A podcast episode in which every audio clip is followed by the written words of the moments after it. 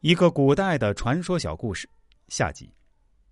故事里的高僧是一位智者，他用明月一般的心境挽救了一个失足的小偷。他这明月般的心境值得每一个人学习。我们应该以这样的心境去善待他人，而不是去撕毁别人的尊严、嘲笑、鄙视他。当然，那些十恶不赦的罪人就要另当别论了。生活里，无论多么幸福的人或家庭，都有或多或少琐碎和无奈。正如人生百味，家家都有难念的经，人人都有难唱的曲儿。所以，不要笑话别人，不要搬弄是非。在你笑话别人的时候，你要想到你也有无奈和痛苦。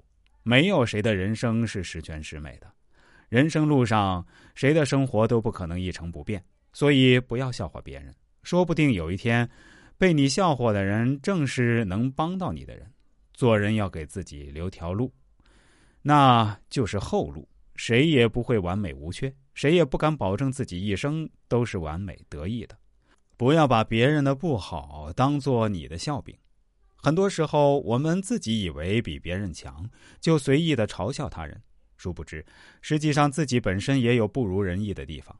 就像一首诗中所说的：“我们嘲笑笼中的鸟。”却没有意识到，我们的心又何时飞过世俗的牢笼？我们嘲笑被链子拴住的牲畜，却不知道链子乃拴在我们心上。我们嘲笑井底之蛙，可我们也不曾完整的看过广阔的天空。俗话说：“金无足赤，人无完人。”每个人都有缺点，也各有优点。从这一点来说，谁都没有资格嘲笑谁。每个人的生活里都有快乐，有悲伤，有喜悦，有难过。谁的人生都不容易，所以千万不要笑话别人。一个笑容，一句温馨的言语，可能会温暖别人的一生。岁月如梭，时光如箭，我们不知道自己哪一天消失在这个世界上。